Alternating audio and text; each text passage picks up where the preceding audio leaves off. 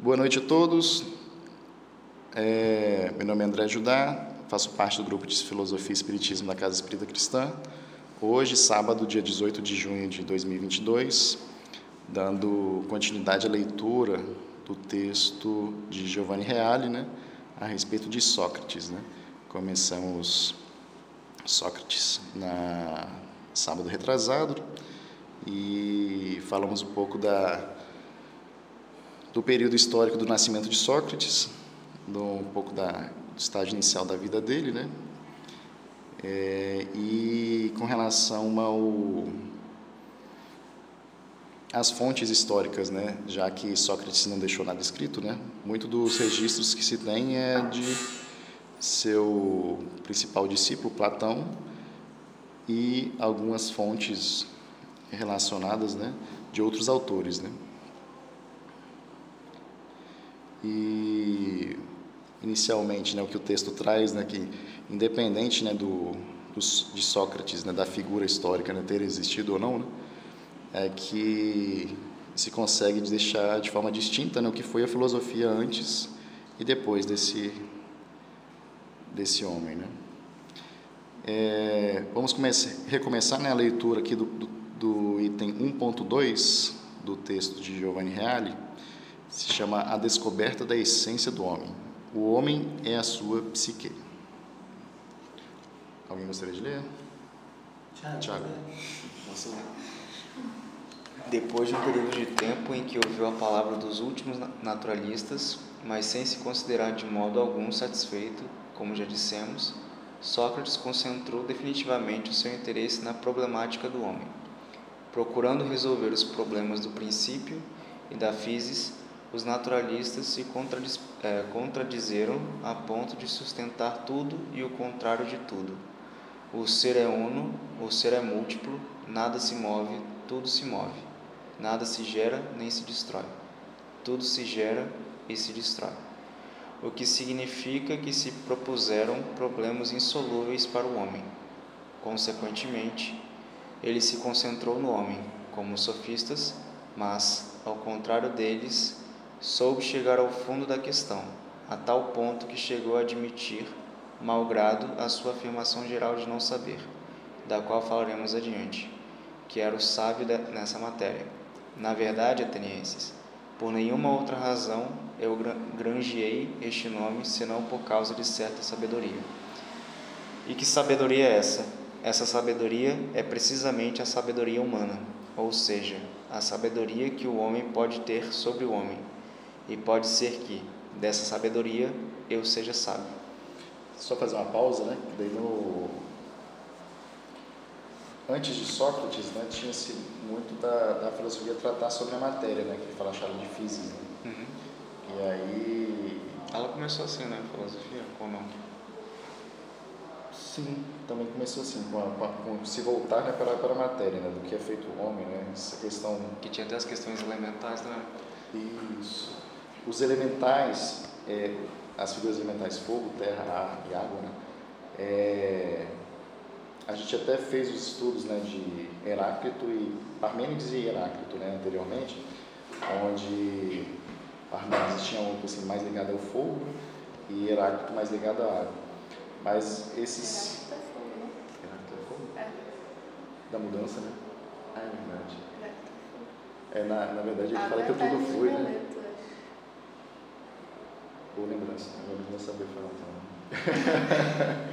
mas existia a questão dos elementais, mas utilizando eles mais como símbolos para algumas coisas. Por exemplo, lá aquela da Heráclito falava muito da questão da, da mudança, né? E aí do que o fato assim, de que tudo é mudança, de que é, ao passar pelo rio uma segunda vez, né, nem o rio nem eu somos, nem, nós somos os mesmos. Né? Então, que tudo seria mudança, e a mudança sendo representada como um desses elementos. Parmênides já, já entende já como assim que, que não, na verdade, na, nada muda, né? tudo tem um mar, mar, assim, hoje a gente entende como arquétipo, né? mas que tudo, a ideia do ser humano, né? a ideia do... A, a árvore e a mesa é a mesma coisa. Não, da árvore, da árvore ser a mesma, né? Isso. Da ideia da árvore ser a mesma, independente da árvore. Ideia da mesa a essência do rio continua sendo a mesma, apesar. Isso. A essência do rio continua sendo a mesma, apesar dos fluxos. A essência do homem também, que atravessa o rio, também é a mesma, apesar do homem fisicamente ser diferente. Então, e também isso também sendo representado por algum tipo de elemento. Interessante que os dois estão certos. É como um voltasse mais para o lado material e outro mais para o lado da essência, né? Não necessariamente. Tipo, quando eu penso, o homem não é o meio. É, um homem nunca vai tocar o rio é, da mesma forma duas vezes. Por quê? Porque tanto o homem quanto o rio mudaram. Só que a mudança é física, né? O homem mudou fisicamente, assim como o rio mudou fisicamente. Quando você acha que é a essência também? Não, eu entendo mais como é, as experiências que a gente vive nos moldam. Então, cada vez mais a gente tem alguma coisa é, na nossa forma de agir, na nossa forma de pensar, que é impactado pelo que a gente vive. Mas também, da mesma forma, eu acho que todo mundo tem a sua essência, algo que é imutável e que, apesar das experiências, não muda drasticamente. Sim, faz sentido. Bom ponto. é isso aí. E aí, a, então, que, acho que é mais ou menos isso, até, até a própria ideia do grupo, né? Assim, pegar o que, que aquele autor pensava, né? E aí tentar extrair, ah, o que, que ele tem que me traz algum conhecimento, né? Aí o outro, que às vezes pode ser o oposto, digamos assim, né? o que, que ele me traz algum conhecimento nossa vida. Independente de, de achar, você acreditar, não, ele é o verdadeiro, ele é o, ele é o verdade, ele é o falso, assim, não, mas para a nossa vida. Né? Que faz, faz sentido, isso que faz sentido ou não, né? Mas faz sentido. Cara, e trocar deixa, ideia aqui. Deixa eu fazer uma pergunta. Não sei se eu vou mudar um pouco o foco, só que você falou sobre Sócrates ser como se fosse um divisor de área entre tipo, a filosofia ter começado por ele, né? Tipo, após Sócrates começou todo. É assim, que, que a filosofia passou a ter um. Não foram passou, mas a filosofia ficou diferente após ele. Ah, assim. ficou diferente. É, o foco existiam assim, até historicamente, os pré-socráticos, né? existiam sofistas até na época de, de, de, até na época de Sócrates, mas assim, os pré-socráticos, que são esses exemplos que a gente acabou de dar, são dois deles, né? o Parmênides e o Heráclito, que foi que estudamos também, né? então tem, tem os áudios deles, se eles quiserem compartilhar, escutar, mas eles olhavam muito a natureza do, do mundo, né? se o mundo muda, se o mundo é, se, se muda ou se não muda, né? mas o mundo. Né? Algo mais material, não intrínseco do homem. Não centrado no homem, né? É, é não centrado no homem. Isso. Natureza, mundo, o homem também no meio, né? Mas... Origem das coisas. Você acha que Origem. os herméticos eram assim também? Não. Porque os herméticos eles voltaram muito para o homem, na minha opinião os herméticos voltaram muito para o homem, mas eu acho que eles estão bem à frente, assim. É, outros vieram com filosofia é, também, é, Egito. É, os herméticos é, ali na Grécia é isso aí. no Egito. Ah, no Egito, muito à frente da gente. Mas assim, pessoal, só voltando assim para o tempo no caso, existia esses os pré-socráticos que tentavam tratar assim, não falo da matéria, mas da, da origem, né, da, da composição da, do, do mundo, né, da natureza do mundo. E aí vieram os sofistas em que, em que voltaram essa atenção para o próprio homem. O homem é a medida de todas o, as coisas. O homem é a medida de todas as coisas, né? Sofistas. Isso foi o assunto que a gente terminou agora há pouco, né? Mas o homem se é a medida de todas as coisas, mas no sentido de estar tá, independente do que esteja acontecendo, né? A gente tem que se relacionar e eu tenho aqui a minha visão da minha verdade, você tem a sua verdade. E e a gente tem que conviver. Né?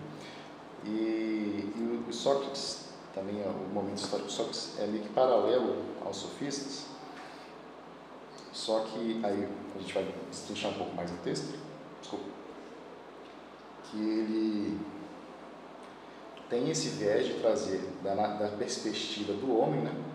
o homem em, e, assim, do que é o homem, né? o homem em si e os seus diversos problemas também, que é uma, uma, uma forma que os sofistas trouxeram, só que ele, como o texto fala, ele vai um pouco mais a fundo nisso, mas da natureza do próprio homem, independente das, do que está ao redor. Né? Qual é a natureza do próprio homem? Qual é a minha natureza? Cara, poderia se falar então que, tipo, antes de Sócrates, com esse pensamento mais voltado para o universo, era como se fosse como uma física, né? Tipo, a galera estudava coisas da, da natureza. Porque eu vejo física muito como é, matemática e filosofia junto, né?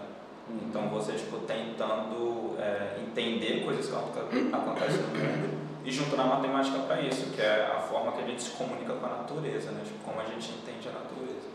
Na época dos sofistas, né, acho que o, o texto assim, o, que o Giovanni Reale, né, o autor aqui, né, que a gente tem, tem estudado, né, ele traz é que como existe esse estudo na natureza, aí o que ele traz aqui para a época, né, meio que já tinha se esgotado meio que tudo que, que se podia falar sobre a natureza. Isso, ele, ele falando, né, isso também.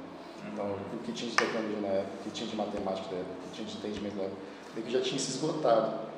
E aí, uma certa forma de virada, assim, que, aí olhando assim, a parte um pouco mais histórica né, da, da filosofia, beleza, se eu já esgotei o que eu posso estudar da natureza, vamos, aí, vamos se vou, voltar para nós mesmos, né? Ah, Hoje, assim, último 150 anos, né, assim, a gente a parte mais da física né, evoluiu muito, né, bem rápido. Né? Inclusive, se a gente for parar para pensar, né, traz muitos conceitos lá dos pré-socráticos. Tipo, uhum. questão é. se, muda, se muda, se é relativo, se não é. Eu acho que acabou virando física quando a gente envolveu mais tecnologia, né? Botou mais matemática Isso. em cima. Tá? Daí, daí começou, acho que ter um avanço tecnológico que permitiu um estudo maior, meio melhor né, da própria matéria. Sim. Até na matemática tem muito de filosofia também o próprio Pitágoras, né? Foi um grande matemático e filósofo. Hipátia também, de Alexandria. Hipátia também. E qual é aquele... Viés filosóficos que ela coloca nas cônicas. Qual é aquele que botou, botou tudo em números? Pitágoras. Pitágoras. Ele viu, explicava o mundo pelos números.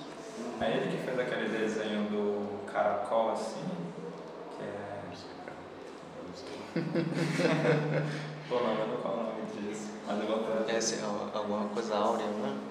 É, você sabe que é tipo um círculo assim, você tem tanto círculo quanto quadrado. Eu não sei se ele desenhou, mas ele tinha isso da, de encontrar essas proporções, né? As é, proporções mais perfeitas. Ele achava que o né? número, lei áurea. o número 1 um representava. É. O número 1 um representava o quê? Lembra? Você lembra? Não sei. Tinha, cada número tinha um. Cada número tem um significado lá. É, uma doideira, né? Pro hermetismo, acho que também tem, tem sete leis também, né? Tem, tem umas... Sete leis herméticas. Beleza, então esse é o primeiro parágrafo, né? Quer continuar aí, Tiago? Os naturalistas procuraram responder a seguinte questão: O que é a natureza ou a realidade última das coisas? Sócrates, porém, procura responder a questão: O que é a natureza ou realidade última do homem? Ou seja, o que é a essência do homem? Final... Pode continuar? Pode continuar. Finalmente, a resposta é precisa e inequívoca. O homem é a sua alma, enquanto é precisamente a sua alma que o distingue especificamente de qualquer outra coisa. E por alma, Sócrates entende a nossa razão e a sede de nossa atividade pensante e eticamente operante. Em breve, para Sócrates, a alma é o seu eu consciente ou seja, a consciência e a personalidade intelectual e moral. Consequentemente, com essa sua descoberta, como foi justamente destacado, Sócrates criou a tradição moral e intelectual da qual a Europa sempre viveu desde então. E um dos maiores historiadores do pensamento grego explicitou ainda, ainda mais, explicitou ainda mais. Para nós, a palavra alma, graças às correntes espirituais pelas quais passou a história, soa sempre com uma, uma acentuação ética e religiosa, assim como as palavras serviço de Deus e cuidar da alma, essas também usadas por Sócrates. Ela tem uma conotação cristã, mas ela assumiu esse elevado significado pela primeira vez na pregação persuasiva de Sócrates. A gente pode dar uma pausa ali. Que é o elemento que Sócrates indica, assim, né? É, é qual a unidade do indivíduo, né? Uhum.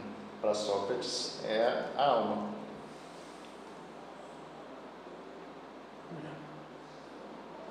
E aí, aí assim, acaba que a palavra alma, né? Aí que o texto fala, né? Acaba tendo, às vezes, muito uma conotação religiosa, né? Ou então cuidar da alma, uma conotação muito religiosa, quando lá Sócrates, né, 400 anos antes de Cristo, né? antes das religião hoje que é para dentro do nosso continente, Mas... falava sobre a alma, né? Aí sim, depois a gente deve é, porque a, a, ideia, de alma, a ideia de alma de Sócrates não é a mesma ideia de alma cristã, eu imagino. Mas se você, se você parar para pensar, no final das contas também tem, tem laços em comum também. Ele fala como alma como essência.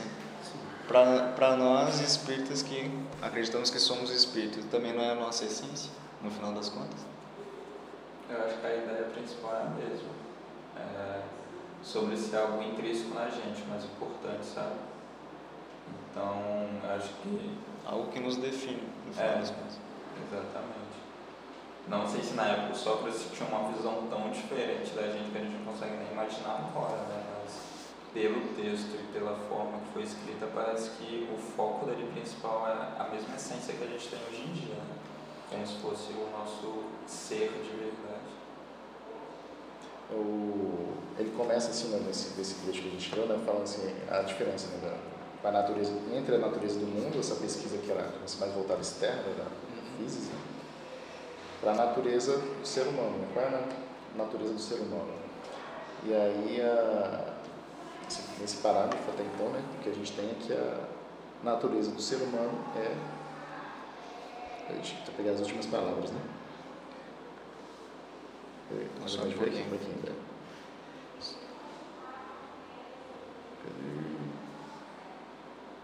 Aqui, né? Aqui, a resposta né, é precisa e inequívoca. O homem é a sua alma, enquanto que é precisamente a sua alma que o distingue especificamente de qualquer outra coisa. Que existia muito também assim de como diferenciar né, as coisas. Né? E aí a é, acho que não vou lembrar aqui agora, mas talvez mais, mais para frente eu recorde que o que fala, né? O homem a resposta é o homem é a sua alma, enquanto que é precisamente a alma que o distingue especificamente de qualquer outra coisa, que é a unidade da alma que distingue, né? Que o, assim, que eu consigo fazer uma separação entre o que é o homem e o que é o o restante das outras coisas. Beleza, eu entendo, tenho uma identidade, né? Assim, me identifico né, como, como alma, e, eu, a partir dali né, eu consigo separar né, o que é a natureza, o que é o externo, o que é o outro. Consigo diferenciar o que é meu, o que é do outro. Né? Acho, que talvez seja mais ou menos esse sentido de conseguir se diferenciar. Né? E a partir daí a gente começa a falar. Né? E realmente acho que isso, quando a gente fala muito de alma, né, é, acho que o conceito de alma, acho que a gente vai entrar um pouco mais aqui, que é, que é interessante sempre a gente enxergar o que, é a alma. Né? E, inclusive, a alma aqui para o grego é psique, né? E hoje também psique está muito ligado assim, ligado não, mas a gente conecta né, com psicologia, né? mas atualmente, né, psicologia, assim, também teve o estudo da psique. Né? A psique hoje também tem um, um conceito que pode ser também diferenciado. Né? E acho que a gente pode continuar ali. é, vamos ver se consegue.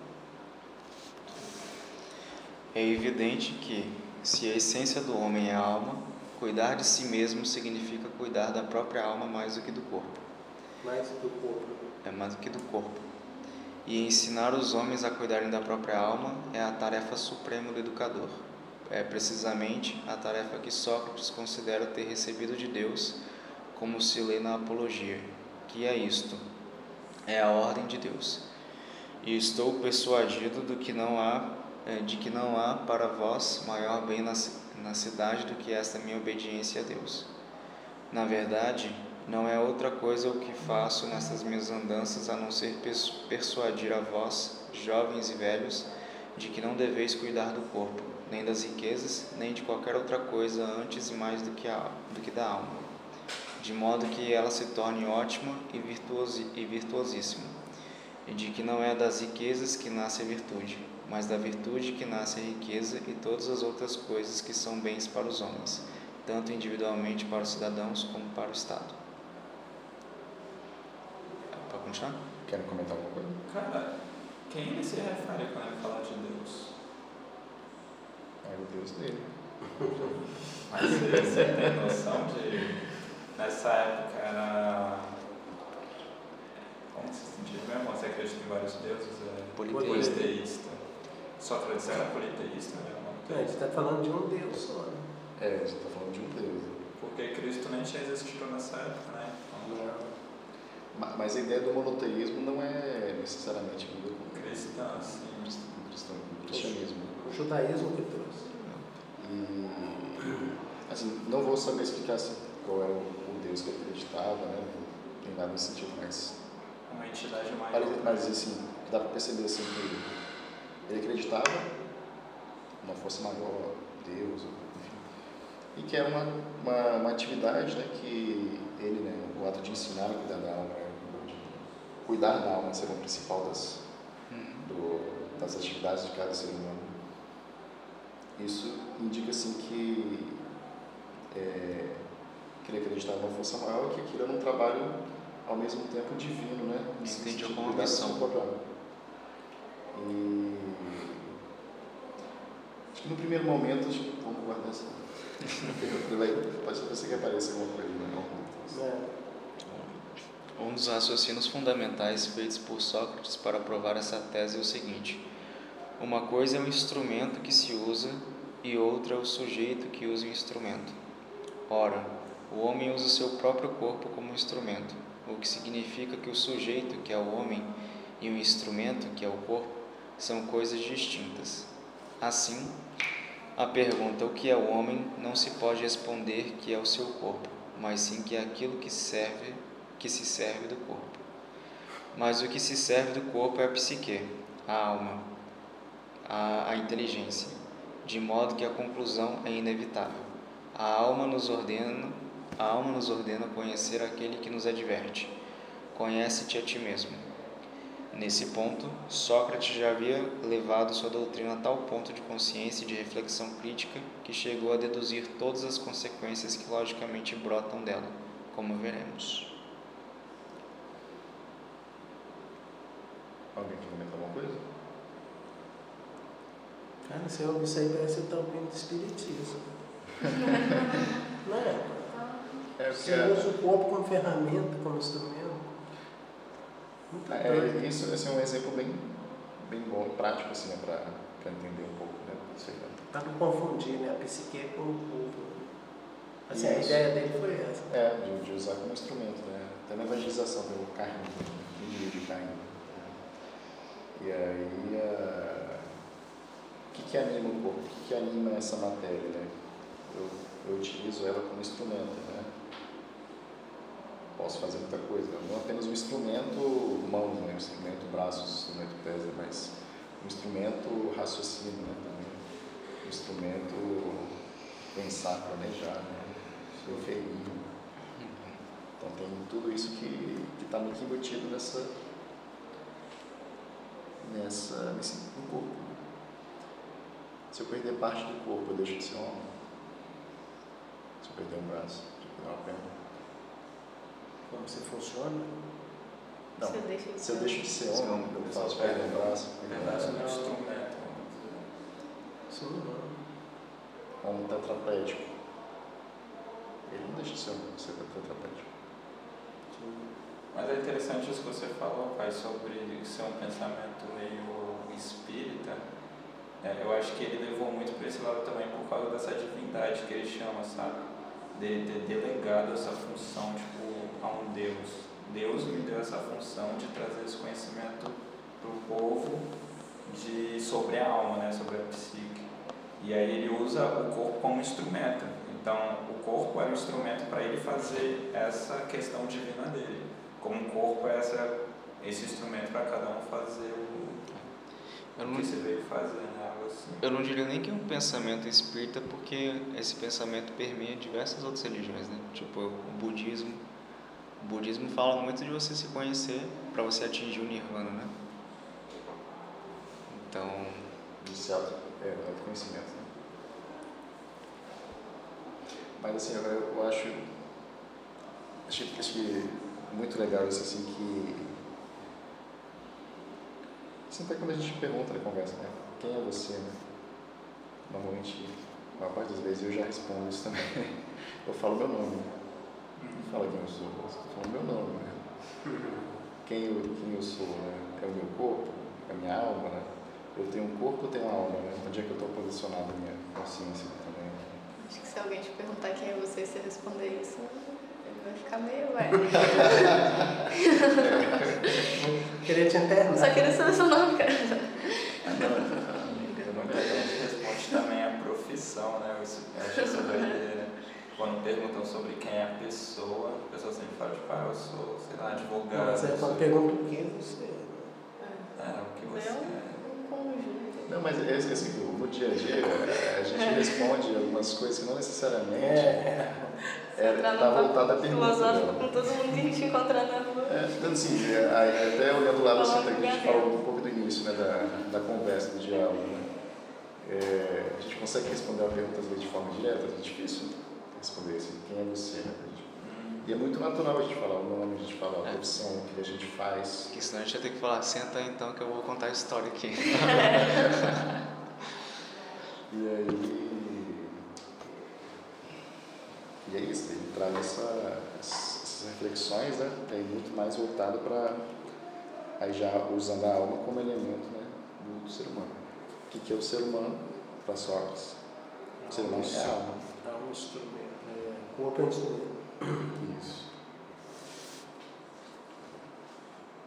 Só dá tempo acho que de ler mais.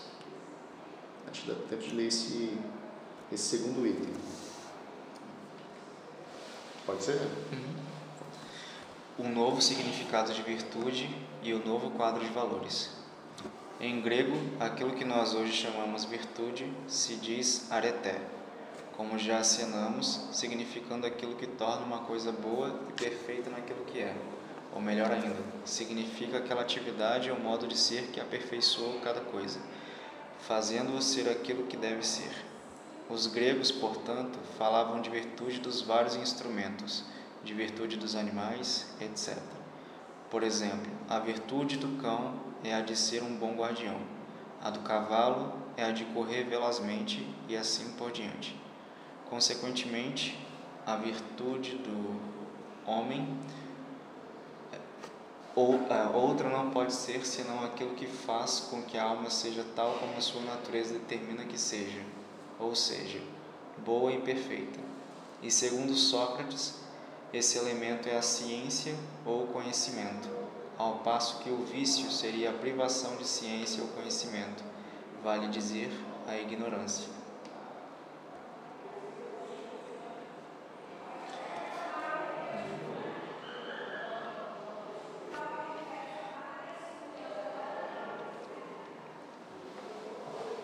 Ele, ele então a virtude para ele estava é, vinculada ao conhecimento, né?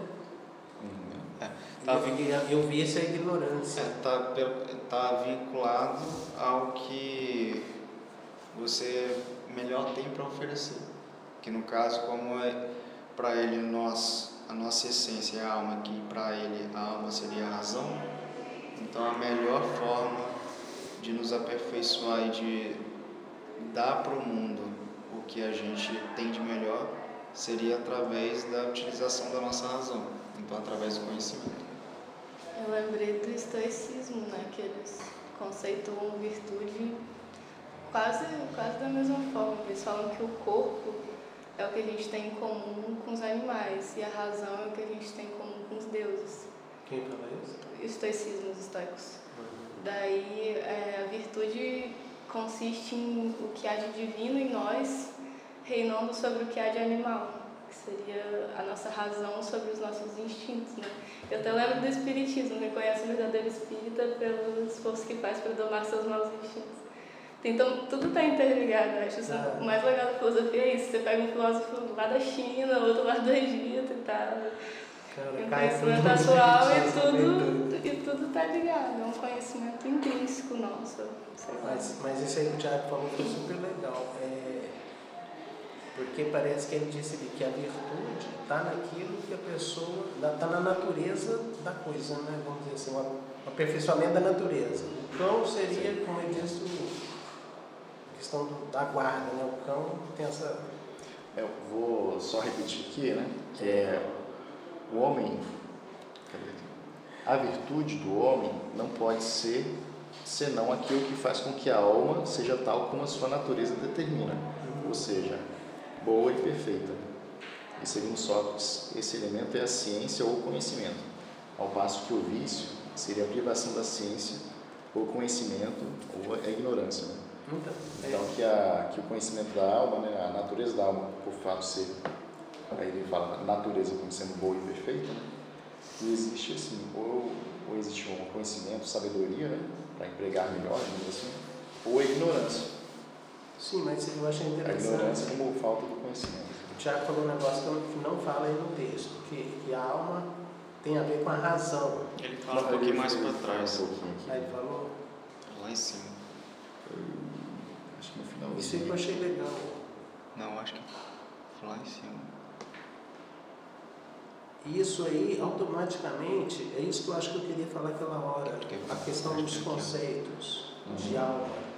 Porque Aqui, quando você leva. E por alma, Sócrates entende a nossa razão e a sede de nossa atividade pensante eticamente operante. É nossas pensante o quê? Eticamente operante. Quem opera a ética, né, assim, Então, aí eu quero dizer assim, que o Sócrates, apesar dessa ideia de Deus, estaria é, dando a ele a, a missão de ensinar a- as pessoas, a ajudar as pessoas a aperfeiçoar sua alma, mas ele, ele não tem essa conotação é, religiosa que a alma tem hoje, assim, para o cristão, por exemplo. sim, sim. Essa ideia de alma que vai para o inferno, vai para o céu, pecado. Não, é, isso é isso que eu estou falando. Ele, quando ele fala em alma, em virtude, e quando ele fala em virtude e vício, ele não leva para esse lado moral. É isso que eu estou achando interessante. Ou não, não posso estar entendendo errado, mas ele fala da questão do conhecimento, da ignorância. A ignorância é vício, conhecimento é virtude. Para ele, o vício é você subutilizar o seu potencial.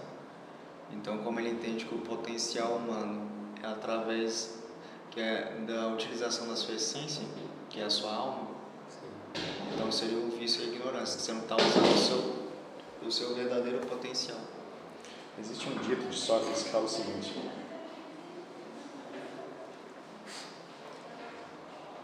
é preferível sofrer uma injustiça do que cometê-la.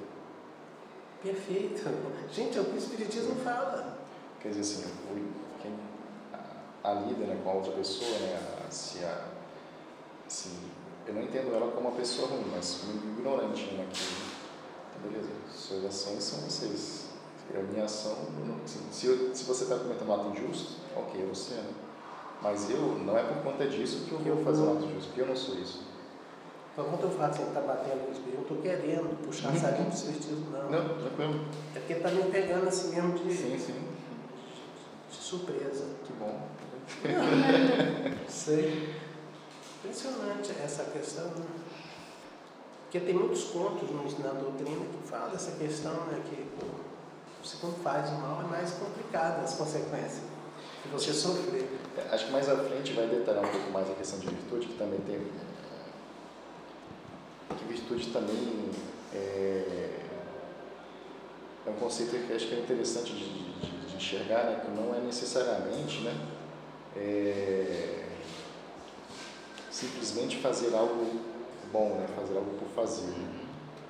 Não é, não é o fato de ser uma pessoa virtuosa, né?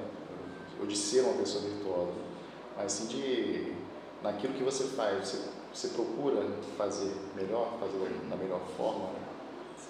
E por isso que tem um dos diálogos que ele fala assim que é assim, entre a virtude de um, de um bom carpinteiro, entre a virtude, assim, se eu enxergo o carpinteiro, enxergo que, digo que ele é virtuoso, né?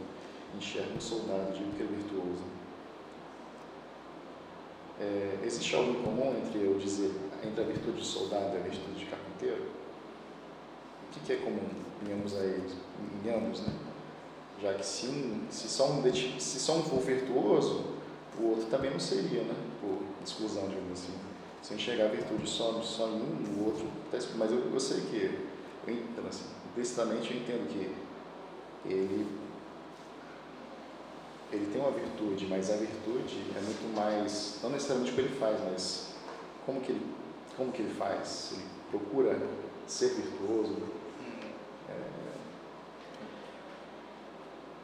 É o, é o dar o melhor de si? Hã? Dar o melhor de si, sei lá. É. Ou, é, acho que tem a ver com isso. Um ponto engraçado é que você comentou essa fala do, de Sócrates, que é melhor você sofrer injustiça do que ser injusto. Só que depois desse texto eu nem enxergo no que ele estava falando no sentido, tipo assim, pensando na outra pessoa, é. mas pensando em si mesmo, entendeu? Porque se você é injusto com outra pessoa, você está subutilizando o seu poder da razão, o seu conhecimento. Sim, sim. Legal. Acho que dá para terminar o, o item aqui, Tiago. Tá. E daí a gente finaliza o dia de hoje. Tá. Desse modo, Sócrates opera uma revolução no tradicional quadro de valores. Os verdadeiros valores não são aqueles ligados às coisas exteriores, como a riqueza, o poder, a fama e tão poucos ligados ao corpo, como a vida, o vigor, a saúde física e a beleza, mas somente os valores da alma que se resumem todos no conhecimento. Naturalmente, isso não significa que todos os valores tradicionais tornam-se desse modo desvalores. Significa simplesmente que em si mesmos não têm valor. Eles só se tornam ou não valores se forem usados como conhecimento exige, ou seja, em função da alma e de sua areté. Em resumo, riqueza, poder, fama, saúde, beleza e semelhantes, ao que, me, ao que me parece, por sua natureza, não podem ser chamados de bens em si mesmos. A proposição é outra. Dirigidos pela ignorância, revelam-se males maiores do que os seus contrários, porque mais capazes de servir a uma má direção. Se, no entanto, são governados pelo juízo e pela ciência ou conhecimento, são bens maiores. Em si mesmos, nem uns nem outros têm valor. Mas tudo que é externo, né? Uhum. Riqueza, fama. Né? Me ajuda aí, eu não aqui muito. Pelo que eu entendi, ele lida como um instrumento, né? No final das contas. Depende, tipo assim, o, o, va, o valor, a, a virtude em si não tem valor, né?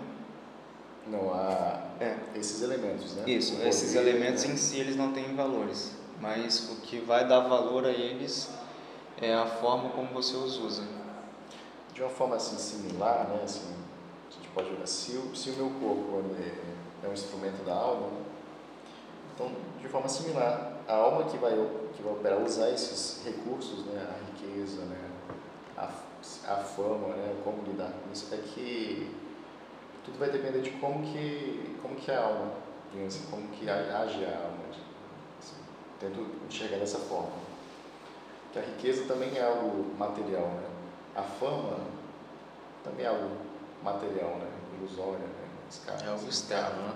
Algo externo. E acho que também facilita de outros, outros aqui, né? A própria, as, as coisas exteriores, como riqueza, poder, fama, né? e tampouco as coisas ligadas ao próprio corpo, né? Vida, vigor, saúde física, beleza do corpo. Já que a, isso tudo aqui é um instrumento da alma, então qual que é a, a virtude da alma? Qual que é o lado... Se isso aqui é um instrumento, não, eles não podem assim, ser fins por si mesmos, né? Ser hum, nesse sentido. Acho que as coisas não são boas ou más, é a finalidade que você dá. Você pode usar isso. uma faca para, sei lá, cortar um bife e distribuir para quem está com fome, você pode matar alguém. Sim. A faca não é boa, mas é o utensílio. Acho que o nosso, nosso corpo e as coisas, enfim, também vão nesse viés, né? Você que dirige o carrinho, como você disse. É como se estiver dirigindo, né? Você está usando o carrinho para. Então, mas é, é aquele negócio, a, a, a, a essência última é sempre a alma, né? Sim. É a alma que vai. Né? Se você está se você tá caminhando. Eu tô junto com você, viu, Edgar? Tô junto com você. Porque se você está caminhando é, no sentido de dar a função da alma, a sua plenitude, né? Uhum. Aí. Assim, é, até do que a gente viu até agora, né? A alma é a, a unidade do indivíduo, né? A unidade do homem, né? É o homem, propriamente dito. Então, o homem é a alma. E o, a virtude da alma seria deixar ela de acordo com a sua natureza. E aí, segundo só a natureza da alma é boa e perfeita. Uhum. Como trabalhar a virtude para que a alma se pareça mais de forma boa e perfeita? Então, a, a virtude principal seria aquilo que fazemos para que a alma se pareça mais, tivesse mais boa, Que melhor. nos leva nessa direção. É, exatamente. E aí acho que a gente consegue, talvez, de, direcionar né? o, bom, o bom e o perfeito da alma. Né? Como é que é o, o, a alma em ação através do corpo? Né? Vezes, a, a virtude lá do carpinteiro a virtude de soldado. Soldado, a alma do soldado né? agindo lá, de acordo com a sua natureza naquela função. E a alma do carpinteiro agindo de acordo com com sua natureza naquela função. Como a gente enxergar essa similaridade? Né? Então, o que, que é a virtude para a alma? É fazer aquilo de forma bem feita de acordo com a sua natureza? Aí seria similar ao soldado. Estou fazendo aquilo de acordo com a minha natureza, de acordo com a alma, mas aquilo está sendo expresso né, de forma diferente. Né? Expresso pelo carpinteiro e expresso pelo soldado expresso pelo engenheiro, expresso pelo contador, expresso pelo engenheiro, expresso, Engenheiro que não trabalha com dinheiro. expresso pelo profissional. Servidor público. Então, assim, aí, aí, aí existe, eh, acho que essa separação que é, acho que é interessante, né, de o que, que é a virtude para a alma e o que, que é a virtude para o corpo, né? Ele- ter essa separação. Mas ele. Mas assim, a gente sabe, é através do corpo, né, que a gente consegue enxergar algumas coisas que são da alma. Como que a gente vai se expressar? Né? A gente a gente se expressa através do corpo. né? É. No meio que a gente vive. Interessante, é. Mas ele trouxe, ele mudou os valores da época, né? Sim, Ele diz que ele trouxe uma nova- né? Hã? Porque aqui realmente tem a, a inversão né, do, do que seria valoroso. Né? Eu não estou mais preocupado Com necessariamente riqueza, como com a fim, né? saúde, com a, com a fama, com a. Mas com o que, que eu vou fazer com isso? Não são fins em si, né? Mas muito do que se consegue são também ferramentas. Então, mas o que ser- parece é que na época esse- esse- esse- os valores eram diferentes, né? Então, assim, é por isso que ele. Sim. É por isso que ele chocou, né? E foi até morto. Hoje ainda é isso, né? Fama Oi? riqueza. Quê? Hoje ainda é isso aqui, ó. Fama, riqueza, né? Cadê? Não, não sei. é Fama, saúde, beleza. Muito doido, né? É que assim, que o que é. Ele falou de. Perverter os jovens, né? Isso. Perverter os- Perverter os jovens. Na, na aula passada, eu vi uma, uma fala do, do Hugo que eu achei interessante, a Larissa está aqui, né, Larissa? Você vai ser testemunha. Ele falou bem assim, eu achei super interessante isso. O Hugo ele tem uma sacada muito interessante. Ele falou bem assim, não, porque é, esses, esses indivíduos né, que vêm e, e, e, e dá uma nova ordem, né, vamos dizer assim, aquilo que está acontecendo, eles acabam sendo os vilões da história. Não sei se vocês são vilões da história, eu gostei dessa. né, E eu particularmente gosto dos vilões da história. Aí é, é- é mais ou menos isso, né? Eles são os vilões e acabam sendo mortos, né? Porque as pessoas não entendem, né? Se você for pensar, o próprio Cristo foi um vilão, né? Nesse sentido. Tem tem um vídeo de um comediante norte-americano chamado Bill Hicks. Não sei se vocês já, já viram, depois eu passo lá no, no grupo. Acho que Eu cheguei a te incluir no grupo do WhatsApp, né? Colocou. Quem quiser depois entrar, né? Que daí é um videozinho curto, assim, como se fosse uma, uma trova, né? Que ele fala assim que o, a vida é como se fosse um parque de diversões. Você entra na roda gigante, né? Tem emoção, né? Tristeza, medo, né? E no final você volta para o início, né? E aí, É é, a, a vida é uma, é uma volta, assim. A vida é como um parque de diversões. né? E aí tem pessoas que vêm e falam, cara, isso aqui é só um parque de diversões, cara. você está vai tá com medo, vai estar. Tá... Assim, tem essas diversas emoções voltam. E aí no, no vídeo fala assim, e essas pessoas que de, de tempos em tempos vêm e nos lembram que isso aqui é, um- é só uma volta no parque de diversões, isso aqui que está acontecendo. Aí, normalmente essas pessoas são mortas. Just a ride, né? Em inglês fica é mais fácil. Não, mas eu investi dinheiro, investi na família, tem, tem tudo aqui, né? Não, mas isso aqui é só uma volta no parque, tá? Aproveita. Não precisa se apegar muito a isso. Tá Né? botando investimento no lugar errado, né? Mas é isso. É isso, pessoal. Então, a gente finaliza aqui o estudo de hoje e continuamos com os paradoxos, paradoxos da ética socrática aí no próximo sábado. Beleza? Um abraço a todos aí. Até final de semana. Até o próximo final de semana.